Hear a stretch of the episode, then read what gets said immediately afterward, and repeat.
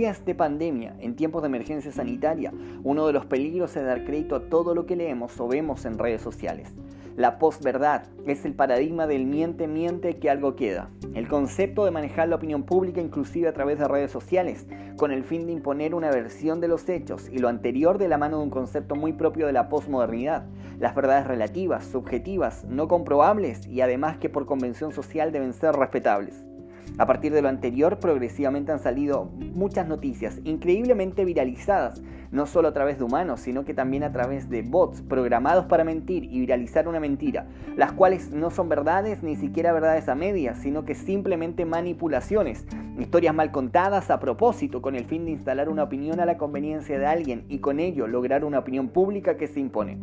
Lo más dramático de todo esto es que cuando son humanos y no bots quienes difunden una falsa noticia, una fake news, el impulso bajo el cual las personas viralizan hechos graves es básicamente un impulso emocional. Según una experta en fake news, eres más propenso a creer algo que sea símil con lo que te gusta, más propenso a creerles a las personas que concuerdan contigo.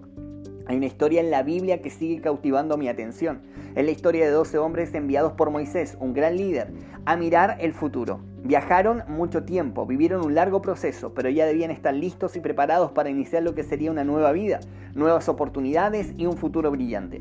Sin embargo, lo que tendría que haber sido un reporte veraz, con lo bueno y lo malo a la vista, terminó transformándose en uno de los capítulos negros de la historia de una nación. La Biblia nos dice que después de explorar la tierra durante 40 días, estos hombres regresaron. Y este fue el informe que dieron a Moisés. Entramos en la tierra a la cual nos enviaste a explorar y en verdad es un país sobreabundante, una tierra donde fluye la leche y la miel. Aquí está la clase de frutos que allí se producen. Sin embargo, el pueblo que la habita es poderoso y sus ciudades son grandes y fortificadas. Hasta vimos gigantes allí. Entonces comenzaron a divulgar entre los israelitas el siguiente mal informe sobre la tierra. La tierra que atravesamos y exploramos devorará a todo aquel que vaya a vivir allí. Cuando los 10 hombres del reporte negativo hablaron era el momento de la crisis, porque a las horas ya no eran solamente 10 personas las que habían creído y esparcido las malas noticias, ahora eran miles de personas las que creían que todo se había acabado las que creían que Dios los había liberado para llevarlos a morir en el desierto en manos de crueles enemigos, los que creían que el sueño de alcanzar lo mejor se había acabado y esto porque Dios fallaría en sus promesas. Hablo directamente a tu corazón y a tus recuerdos, apelo a tu memoria y te pregunto, ¿cuándo fue que Dios te falló? ¿Cuándo fue que Dios se olvidó de ti? ¿No sería más honesto reconocer que ha sido más bien tú o nosotros los que nos hemos olvidado de Él? ¿No sería más honesto reconocer que muchos de nuestros problemas han sido generados en torno a nuestras malas decisiones? Sin embargo, Dios nunca se ha olvidado de ti. Dios nunca te ha fallado y nunca lo hará.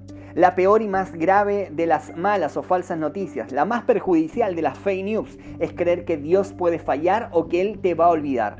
Nunca lo hará, entonces nunca lo hagas tú. Te animo a que aprendamos a transformar dificultades en oportunidades. Que mientras tengas salud hagas del conversar con Dios la mejor de tus costumbres.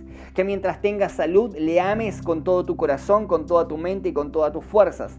Y que si la salud tiende a fallar, el primero en el que pienses, el primero al cual clames, el primero al que puedas orar y pedir ayuda sea Jesucristo, Rey de Reyes, Señor de Señores, Príncipe de Paz, el primero y el último, tu sanador y tu libertador, quien calma la tormenta y trae paz que sobrepasa nuestro entendimiento en días de pandemia, en tiempos de emergencia sanitaria, uno de los peligros es dar crédito a todo lo que leemos o vemos en redes sociales.